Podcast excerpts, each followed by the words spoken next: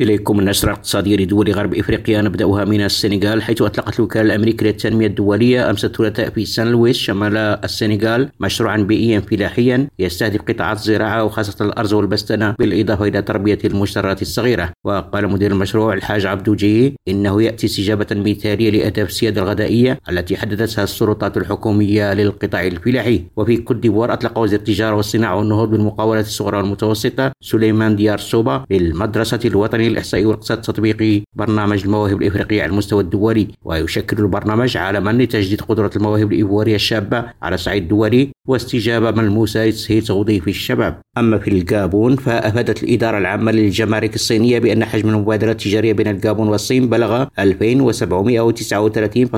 مليار فرنك إفريقي خلال السنة الماضية. وحسب التمثيلية الدبلوماسية الصينية في ليبروفيل فإن الرقم يمثل ارتفاعا بنسبة 50.8% هذه القضية بجون ريم راديو.